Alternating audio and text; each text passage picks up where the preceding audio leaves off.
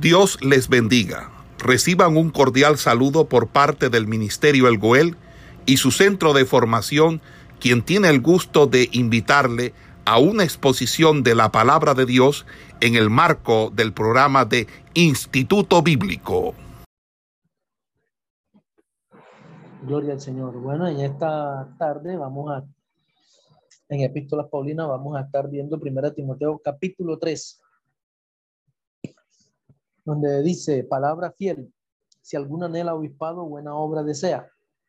Pero es necesario que el obispo sea irreprensible, marido de una sola mujer, sobrio, prudente, decoroso, hospedador, apto para enseñar, no dado al vino, no pendenciero, no codicioso de ganancias deshonestas, sino amable, apacible, no avaro, que gobierne bien su casa, que tenga a sus hijos en sujeción con toda honestidad, pues el que no sabe gobernar su propia casa, ¿cómo cuidará de la iglesia de Dios?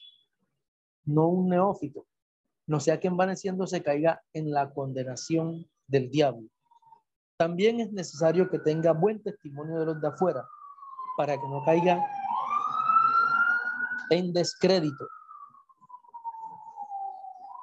ni y en lazo del diablo. Esta es una primera parte de este capítulo que habla de los requisitos de los obispos. Hay otra parte que habla de los requisitos de los diáconos y una tercera parte que se habla del misterio de la piedad. En esta primera parte, obispos y diáconos, obispos, dice Pablo que si alguno anhela obispado, buena obra desea. Es legítimo desear, es legítimo anhelar, que también indica lo que es aspirar. En 1 Timoteo capítulo 6, el versículo 10, dice, porque raíz de todos los males el amor al dinero. Algunos se han extraído de la fe y fueron traspasados de muchos dolores, a muchos dolores, o de muchos dolores. Entonces, eh, la palabra obispado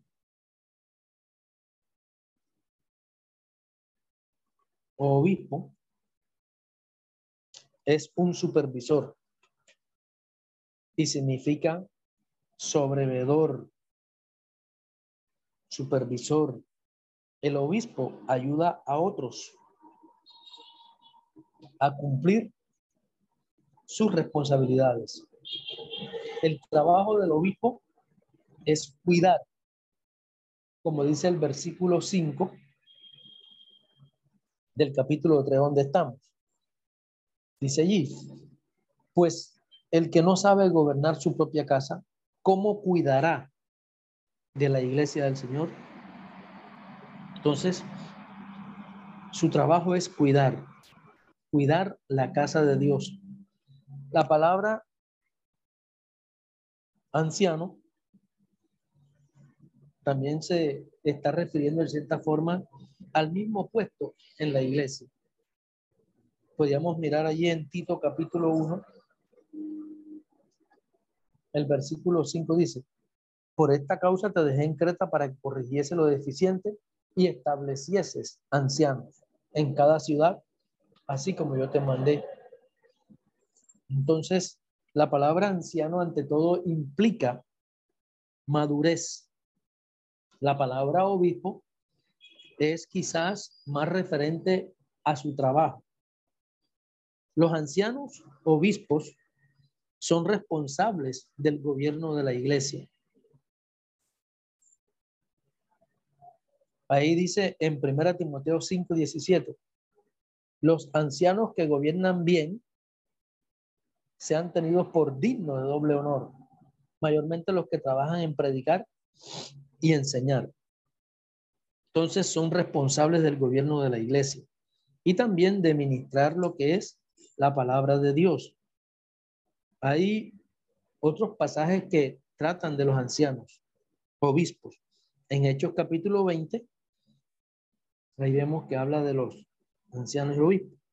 Ahí en Tito, donde leíamos el capítulo 1, el versículo 5, y hasta el 9 habla también de anciano obispo. Pedro, en el capítulo 5, ¿sí? versículo 1, también habla de anciano, lo cual también dice que ya él es anciano. Entonces, en lo cual su trabajo es un trabajo pastoral. Dice, si alguno anhela obispado, buena obra desea. Entonces, ser obispo es una buena obra y no se ve tanto como un título, sino más bien como un trabajo. Y un trabajo que es algo bastante noble. Entonces, por la importancia de los ancianos obispos, Pablo dice que es necesario que ellos cumplan con esos requisitos que él les dice una vez que le continúa marcando pautas a Timoteo.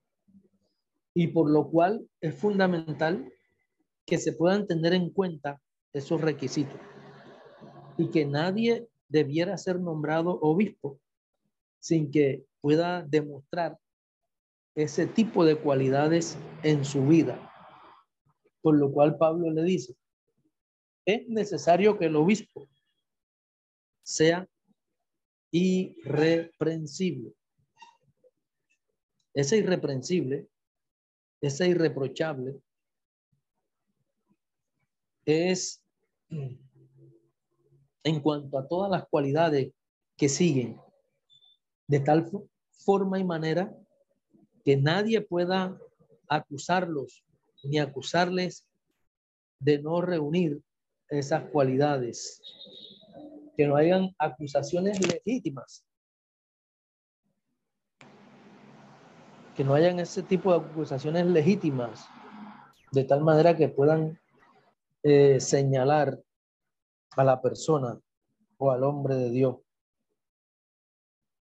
Por eso dice que sea irreprensible. Además de ello, dice, marido de una sola mujer, el versículo 2. Entonces está indicando algo literal en el cual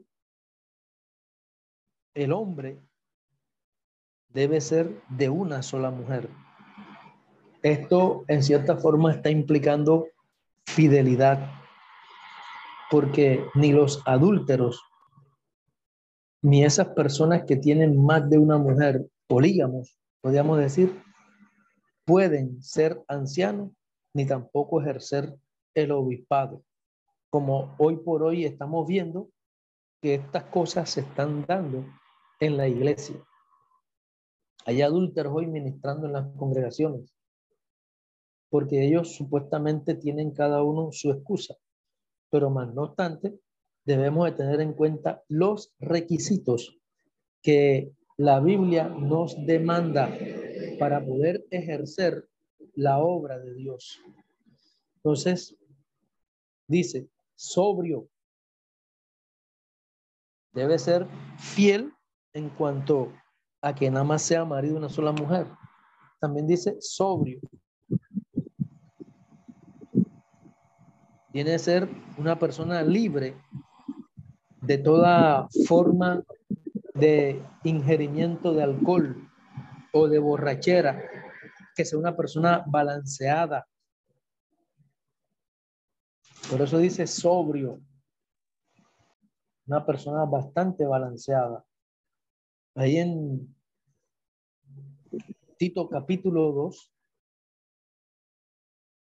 el versículo 2 dice que los ancianos sean sobrios, serios, prudentes, sanos en la fe, en el amor, en la paciencia.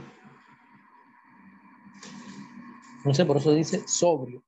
Después viene otro requisito que es prudente. La palabra prudente es una persona de buen sentido, de buen juicio, que también en Tito se habla de la prudencia. En Tito capítulo 2 el versículo habla de la prudencia además de prudente, Pablo le sigue diciendo a Timoteo en cuanto a los requisitos, decoroso. Es una persona que vive de tal manera que adorna la enseñanza bíblica con la vivencia en su vida. Es una persona ordenada.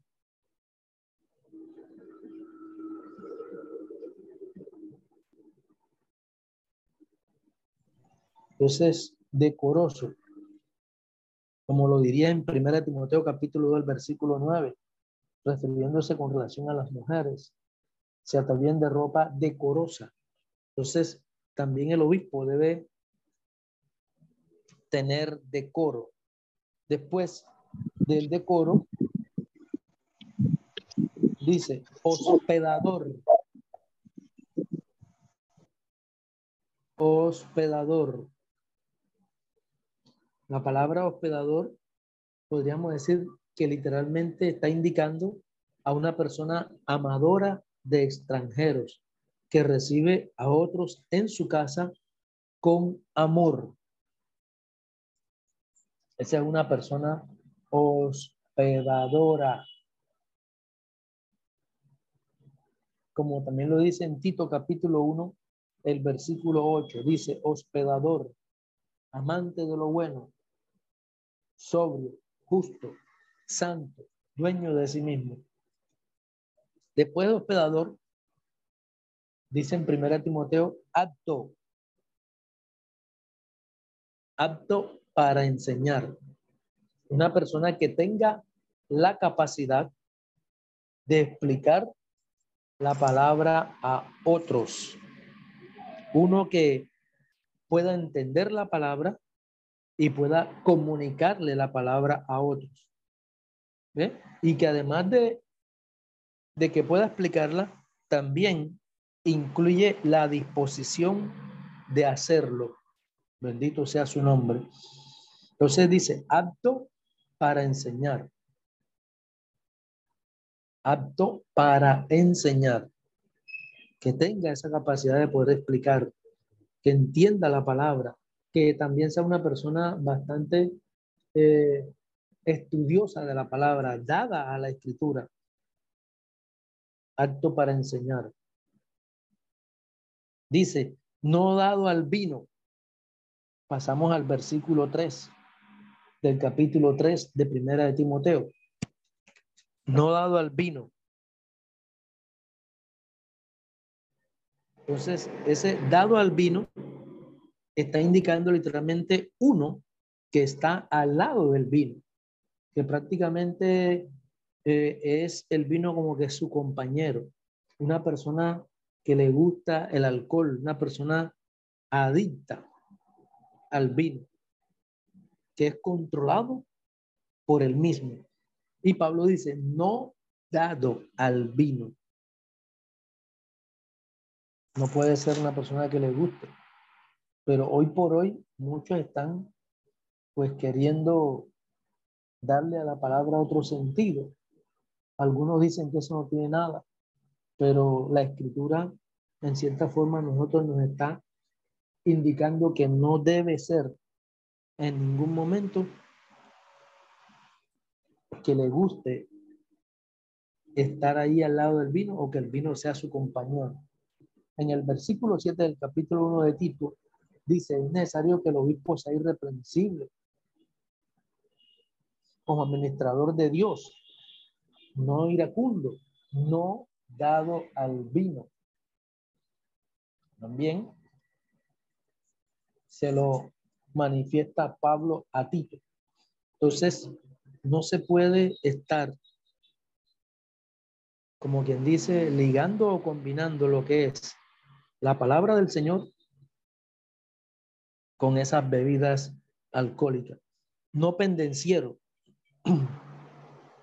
Una persona pendenciera es aquella que le gusta el pleito, la pelea, que está pronto para pelear y formar pleito en cualquier situación o circunstancia. Entonces, el obispo no debe ser pendenciero. Antes bien, debe ser una persona pacífica, pacífica. Entonces, que tenga paciencia y que se evite los pleitos, la pelea. Dice, no codicioso de ganancias deshonestas. Que no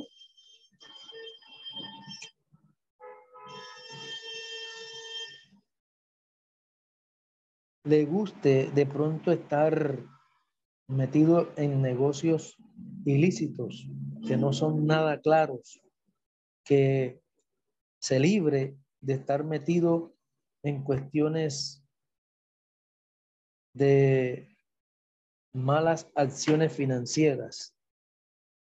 Más bien dice la Biblia que tiene que ser amable, por lo cual se muestra una persona con un carácter fácil de congeniar, que no sea áspero. También dice apacible, una persona pacífica, una persona que evita las contiendas, que no es un pleitista, no avaro, que no sea amador del dinero. Eso es lo que está indicando que sea que no avaro, que gobierne bien su casa, dice el versículo 4. Esa palabra gobernar está indicando literalmente estar de pie ante. Ante cualquier situación, siempre debe estar allí presto para mirar cuál es la situación. Entonces, eh, gobernar indica manejar, conducir, y que debe manejar y conducir bien y estar de pie ante en el gobernar bien su casa, gobernar bien que su familia esté en orden. Son requisitos fundamentales por lo cual Pablo le está demandando a Timoteo que pueda estar atento. Entonces, que tenga a sus hijos en sujeción. Está indicando que los tenga en obediencia, en sumisión. Dice allí, con toda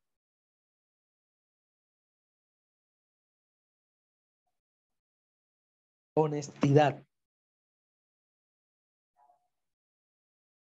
La palabra honestidad es una persona que actúa rectamente cumpliendo su deber, y de acuerdo con lo moral, especialmente al respeto. Que infunda respeto por lo ajeno, por la propiedad ajena. Que sea una persona transparente en los negocios. Por eso dice allí con toda honestidad. Más que todo esto se está refiriendo a lo que es al Padre, Entonces, podríamos mirar la familia como una iglesia en miniatura, por lo que se requiere que se lleve bajo un buen gobierno. Entonces, si no se puede cuidar a cuatro o a cinco personas, dice la Biblia, ¿cómo cuidará la iglesia cuando ya son mayor cantidad de personas? Entonces, es un requisito de suma importancia por lo cual vemos que el Señor dijo que el que es fiel en lo poco, en lo mucho también sería fiel. Lucas capítulo 16, versículo 10. Entonces, que gobierne bien su casa. Dice, no un neófito. Una persona neófita es una persona nueva. Lo que podríamos decir un nuevo convertido. Una persona que eh, puede estar carente de mucho conocimiento. Entonces, una persona nueva no puede ser nombrado obispo ni anciano. ¿Por qué? Porque corre el peligro de pronto de caer en el orgullo. Porque dice ahí, no sea que envaneciéndose. Entonces, este orgullo y este envanecimiento puede resultar en lo que es la condenación, el castigo del diablo. Entonces, es fundamental de que posiblemente pudiéramos estar analizando cuánto tiempo tiene X o Y persona de conocer a Cristo, porque se requiere que no sea nuevo, que no se envanezca. Hay muchos que tienen tiempo, más sin embargo uno a veces los escucha en sus palabras y en sus expresiones para consigo mismo, que se escucha puro envanecimiento. Yo hice, yo creé, por mí, si no hubiera sido yo. Esas son palabras que muestran de una u otra cosa un orgullo, un envanecimiento. Cosas que no son nada eh, fundamentales para estar ejerciendo la obra de Dios. Que tenga buen testimonio, dice el versículo 7, de los de afuera, para que no caiga en descrédito y en lazo del diablo. Entonces, los de afuera están indicando a los no salvos y que debe tener una persona buena reputación. Si no tiene buena reputación entre los incrédulos, también puede caer en un descrédito. No se va a confiar en esa persona. Se va a estar siendo desacreditada. Eh, si una persona de mala fama es nombrado obispo o anciano en la iglesia, seguramente habrá murmuraciones, habrá críticas, habrá burlas. Y que también esa persona puede caer en una trampa del diablo. Dice ahí, caer en lazo, en descrédito. Entonces, ¿qué podrían decir sus vecinos, sus parientes no salvos? Sus compañeros de trabajo acerca de esa persona? Y se debe hacer esa pregunta antes de poder nombrar una persona como obispo o anciano. Entonces, son cualidades que se pueden estar usando en oración y como metas espirituales, pidiendo a Dios para que nos haga a nosotros hombres de calidad, que podamos realmente esforzarnos por cumplir cada uno de esos requisitos. Después en el versículo 8, aproximadamente hasta el versículo 13, donde habla de los diáconos. La palabra diácono significa siervo. Estos ayudan a los ancianos en lo que sea necesario. Por eso vemos ahí en Hechos capítulo 6, donde se escogen a siete personas para ese servicio, que también se requieren que sean personas llenas, llenas del Espíritu Santo.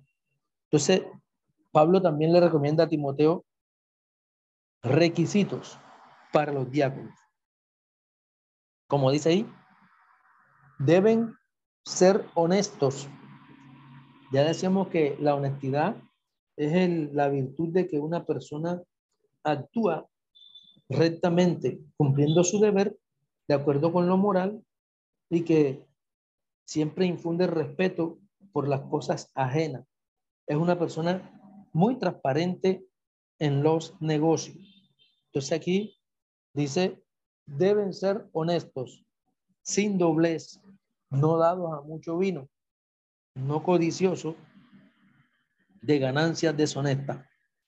Entonces, estamos viendo que en cierta forma son estos parecidos a lo que ya le dice Pablo con anticipación con relación a los obispos.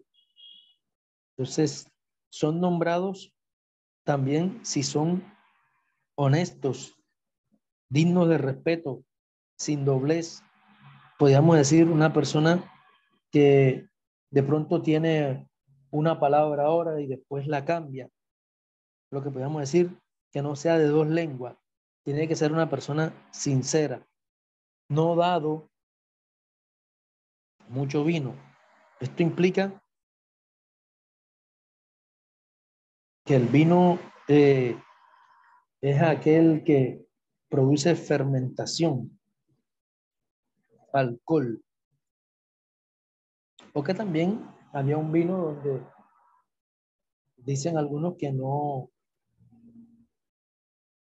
tenía alcohol a causa de la preparación que le daba. De igual manera, dice, no dado al vino, no codicioso de ganancias deshonestas, que no gana dinero ilegalmente, que es una persona recta en sus finanzas y en sus negocios, que guarden el misterio de la fe con limpia conciencia, persona que debe ser firme en la doctrina, con una conciencia sin mancha. La palabra misterio significa un secreto, un secreto que Dios ahora ha revelado. Es algo en el cual el hombre no puede descubrir solo. Por eso dice que guarden el misterio de la fe con limpia conciencia. Cuando se habla de conciencia, hay unos textos donde la Biblia habla de buena conciencia. Entonces, la conciencia podríamos decir que es la facultad interna o interior de distinguir entre el bien y el mal. Y nosotros somos personas llamados a deshacernos de toda especie de mal, caminar por el bien. Entonces, la limpia conciencia siempre me va a llevar a mí a, a lo recto, a lo bueno y a desechar lo malo. Después vemos en el versículo 10, donde dice, estos también se han sometido a prueba primero si son irreprensibles, que no tengan ningún tipo de señalamiento ni de acusación. Entonces, después Pablo habla con referencia a las mujeres, haciendo énfasis algunas que eran diaconisas, eh, que ministraban a otras mujeres. En Romanos capítulo 16, versículo 1 y 2, Pablo ahí recomienda, dice, os recomiendo además nuestra hermana Febe, la cual es diaconisa de la iglesia en Sencrea. Que la recibáis en el Señor como es digno de los santos y que la ayudéis en cualquier cosa en que necesite de vosotros, porque ella ha ayudado a muchos y a mí mismo. Entonces,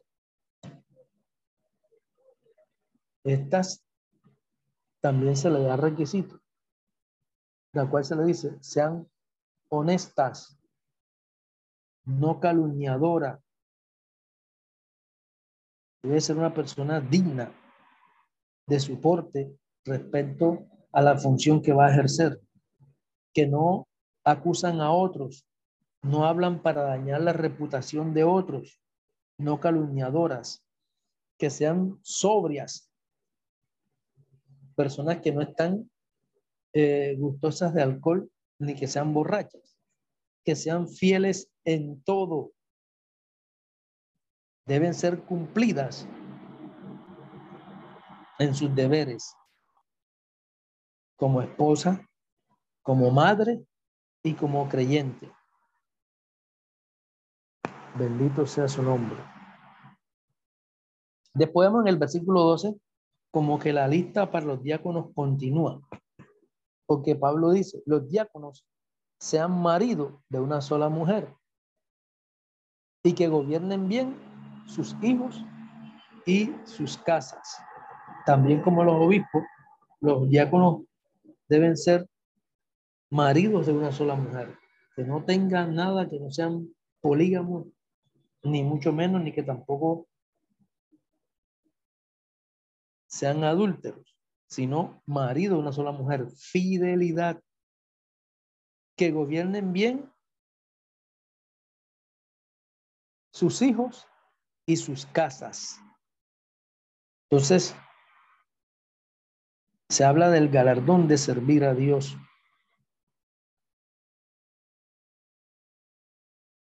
Por lo cual se ve un grado honroso por el que se puede ver la estima de la iglesia. Entonces, ¿y por qué se le dice todo al diácono? Porque un diácono, si sirve fielmente, un día puede ser anciano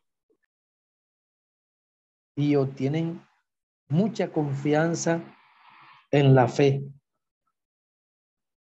Entonces, dice, si ejerce bien el diaconado, ganan para sí un grado honroso y mucha confianza en la fe que es en Cristo Jesús. Entonces ahí estamos viendo hasta el versículo 13, que es necesario que se ejerza bien el diaconado, cosa que hoy por hoy pues muy poco se ve en las iglesias, muy poco se ve que realmente a veces las personas son carentes de ese tipo de requisitos y algunos pues no valoran realmente el servicio que uno puede ejercer para el Señor, en el Señor, cosa por la cual es de mucha importancia, porque la Biblia dice un grado honroso y mucha confianza en la fe que es en Cristo Jesús. Esa fe primeramente diríamos que va en cierta forma ministrada hacia el Señor. Dios tiene en cuenta nuestra fidelidad y es un requisito fundamental, así como Pablo diría, gracias doy a Dios que me tuvo por fiel poniéndome en el ministerio. Entonces nosotros debemos hacer las cosas como para el Señor,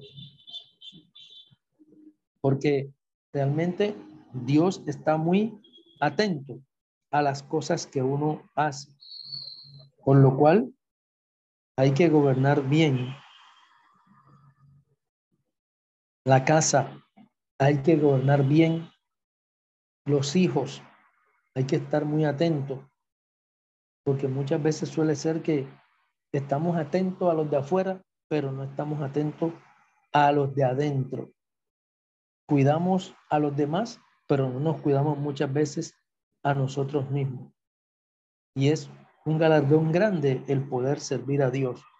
Después del versículo 14 al 16, que Pablo habla del misterio de la piedad, ahí estamos viendo algunas instrucciones personales. Esto te escribo, aunque tengo la esperanza de ir pronto a verte, para que si tardo, sepas cómo debes conducirte en la casa de Dios, que es la iglesia del Dios viviente. Columna y baluarte de la verdad. E indiscutiblemente grande es el misterio de la piedad. Entonces, el propósito de la carta es la piedad revelada, que en este caso, Cristo. Pablo esperaba volver pronto a Éfeso, pero en caso de tardarse, ya le estaba dando indicaciones a Timoteo para que Timoteo supiera cómo, debía conducirse en la casa de Dios, cómo administrar en la iglesia. Entonces, esto te escribo, dice Pablo a Timoteo, pero si nosotros vemos hoy por hoy, también puede ser Dios a nosotros. Entonces, muchas veces los que tienen experiencia se preocupan por los obreros jóvenes, en escribirles, en aconsejarles, en orar por ellos, no pensar solo en su propio ministerio, sino también en desarrollar ayuda a los que van comenzando. Los que van comenzando. ¿Ve? Entonces, los obreros jóvenes, ¿qué se puede hacer o qué podemos hacer? Escuchar el consejo de los que ya tienen tiempo en la obra del Señor. Timoteo quizás podía ser un joven, podía tener por allí, digamos, unos 30, 35 años de edad. Y podía tener en el ministerio tiempo. Vamos a poner así un tiempo aproximadamente como 15 años. Sin embargo, necesitaba a Pablo. Porque se le dice, para que sepas cómo debes conducirte. El versículo 15. Entonces le da instrucciones prácticas. Y son cosas por las cuales nosotros hemos de tener en cuenta con relación a nuestro mensaje. Preguntarnos si es bíblico, si es sencillo, si es práctico. ¿Por qué? Porque la casa de Dios es la iglesia del Dios viviente y que se está haciendo más que todo énfasis eh, a los que moran en un sitio, en un lugar, que se reúnen para alabar y glorificar el nombre del Señor. Dios mora en su pueblo. Y tenemos que tener claro que la iglesia pertenece a Dios, no a nosotros. La iglesia no es un negocio, la iglesia no es una empresa. Por eso dice, Pablo dice, que es columna y baluarte, es un fundamento de la verdad. Si nosotros miramos la palabra baluarte, en cierta forma, el baluarte viene siendo como un bastión que es fortificado y que se proyecta hacia el exterior del cuerpo principal de una fortaleza. Y que el baluarte siempre comúnmente es situado en las esquinas de los muros para dar fortaleza, un punto fuerte que sirve de defensa contra el enemigo. Entonces, la iglesia tiene que sostener y defender la verdad. Debe levantar la bandera de la verdad. Si la iglesia no hace eso, pues nadie lo hará. Entonces, Si nosotros no lo hacemos, la verdad no cambia, pero la actitud de la gente hacia la verdad sí va a cambiar. Entonces nosotros no estamos obligados a defender tradiciones humanas ni nuestras conversiones personales, sino la verdad. Como Jesús dijo, tu palabra es verdad. Entonces, ahí vemos que él le dice, ¿cómo debes conducirte en la casa de Dios? Columna y baluarte de la verdad. Bendito sea su nombre. Entonces, palabra, misterio que usa Pablo, indica secreto para significar una verdad divina que una vez pudo haber estado escondida, pero ahora es revelada en el Evangelio. Es algo que el hombre no puede descubrir solo. La piedad Grande es el misterio de la piedad. La piedad, la palabra piedad, es una palabra en la cual está indicando ser devoto del bien. Y la piedad es la verdadera religión. Cristo es el secreto de esa verdadera religión. Él es el centro de nuestra fe. Él es el principio y el fin. Entonces, el cristianismo no podríamos decir que es un sistema de reglamento, sino es Jesús mismo. Por eso vemos que ahí se habla de la encarnación. Dios fue manifestado en carne.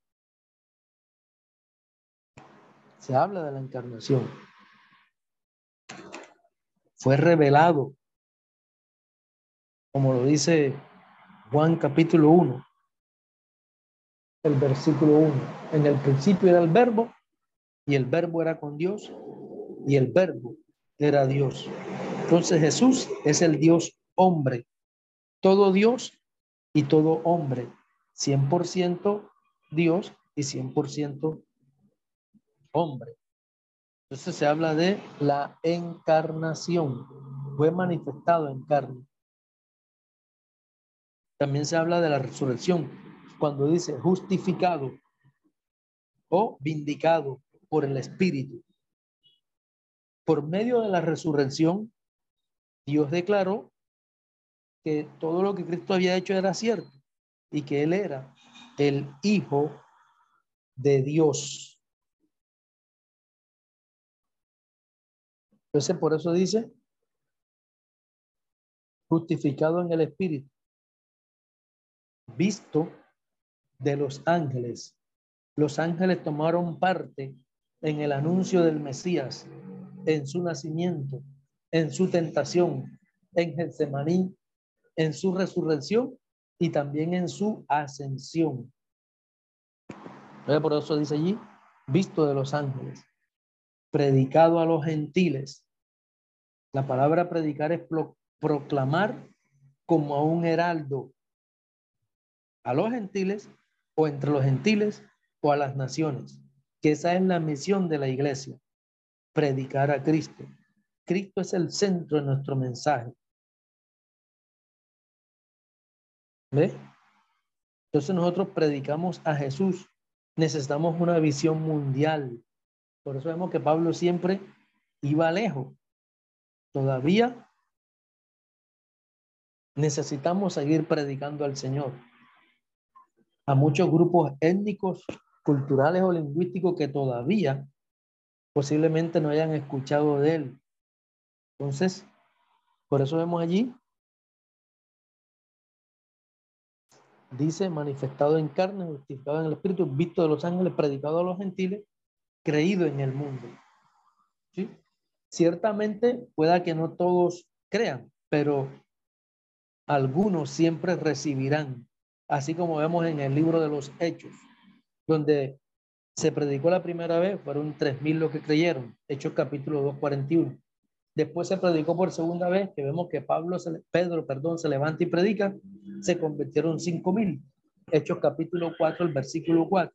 Después fue en Samaria, después en Antioquía, después en Corinto, después en Éfeso, y allí se ha difundido esta palabra a todas partes. Hoy el Evangelio sigue su marcha. En América Latina, en África, que en América Latina hasta en 1900 ya habían 50 mil creyentes. En el 2000 habían 54 millones de evangélicos. En el África también sigue la gente creyendo. En Corea del Sur no había ninguna iglesia en Corea, pero ya en el 2000 habían más de 7 millones de evangélicos. En China, que uno a veces cree que no, pero Dios es grande y poderoso y que nosotros somos los que desconocemos, pero Dios sigue su obra. Habían bastante creyentes. En el 2000 había más de 76 mil o de 76 millones de evangélicos. Entonces, después dice, creído en el mundo, recibido arriba en gloria. Que ahí lo que se ve que la ascensión, la ascensión, bendito sea su nombre. Podríamos mirar en Hechos capítulo 1, el versículo 2. Dice allí,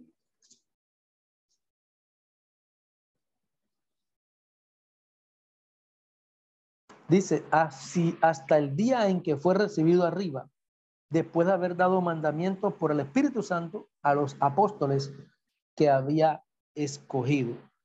Aquí vemos cita donde se muestra lo que es la ascensión. Y que en el versículo 6 habla más claro de la ascensión. Recibido arriba en gloria, como dice Pablo a Timoteo. Entonces los que se habían reunido le preguntaron diciendo, Señor, ¿restaurarás el reino a Israel en este tiempo? Y les dijo, nos toca a vosotros saber los tiempos o las sazones que el Padre puso en su sola potestad. Pero recibiréis poder cuando haya venido sobre vosotros el Espíritu Santo. Y me seréis testigo en Jerusalén, en toda Judea, en Samaria y hasta lo último de la tierra. Y habiendo dicho estas cosas, viéndolo ellos, fue alzado y le recibió una nube que le ocultó de sus ojos.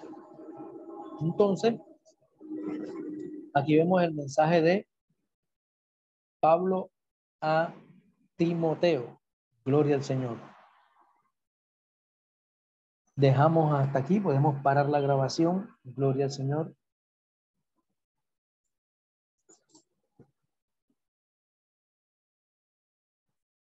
Gloria Jesús.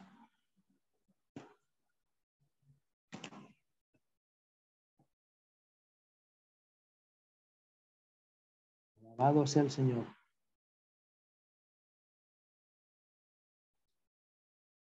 Paramos grabación y si alguno de los hermanos pues tiene algo que quiera complementar o alguna inquietud.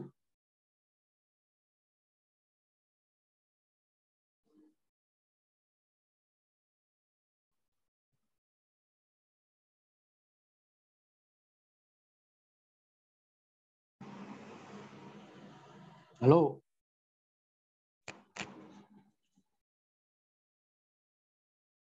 Dios mío. Dios le bendiga, pastor. Amén, hermano. Bendiciones. Amén. Vladimir Hurtado. Sí, señor. Pastor, disculpe, tengo una duda eh, sobre el obispado. Todo aquel, por ejemplo, que, que guarde todo, que, que guarde, que cumpla todos estos requisitos, puede adquirir un ministerio o solamente las personas que son llamadas por Dios? Bueno, de poder adquirir un ministerio sí puede adquirirlo, pero es que siempre, comúnmente, nosotros creemos que los ministerios siempre lo da el Señor. Amén. tal es quien lo confirma y Él es quien lo da. Y por ejemplo, y, y, si la persona cumple con estos requisitos y si una persona, por ejemplo, como usted dice, que si no tiene un llamado a, por ejemplo, a un obispado, a un pastorado, él no puede ejercer, no lo puede ejercer porque no tiene el llamado o, o ya eso es algo con la, de Dios con la persona. Es que considero el hecho de que si ya cumple esos requisitos, pues es porque se está esforzando por agradar a Dios. Y en su caso, puede ser que el mismo Dios en su momento pueda hacerle el llamado. Puede ser de una manera directa de Dios hacia él o puede ser de una manera en que su pastor o su líder pueda mirar en él a una persona apta para ejercer una labor en el Señor. Ok, gracias, pastor. Amén. Amén, amén. Dios te bendiga. Amén. Si hay algún otro hermano o una hermana que tenga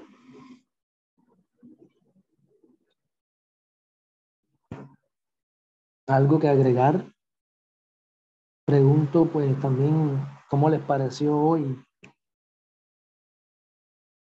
la clase con relación a los obispos en el capítulo 3 de Primera de Timoteo. Amén, amén, excelente. Pastor, una pregunta, eh, hermanito. Yo aquí en Barranquilla hace años conocí un caso de un pastor muy reconocido aquí en Barranquilla que era pastor de un concilio también reconocido. Eh, dicho pastor, hubo un tiempo que sus hijos caminaron. Esperamos que este estudio haya sido de bendición para su vida y ministerio. A Dios sea la gloria. Este es el Ministerio El Goel, vidas transformadas para cumplir el propósito de Dios.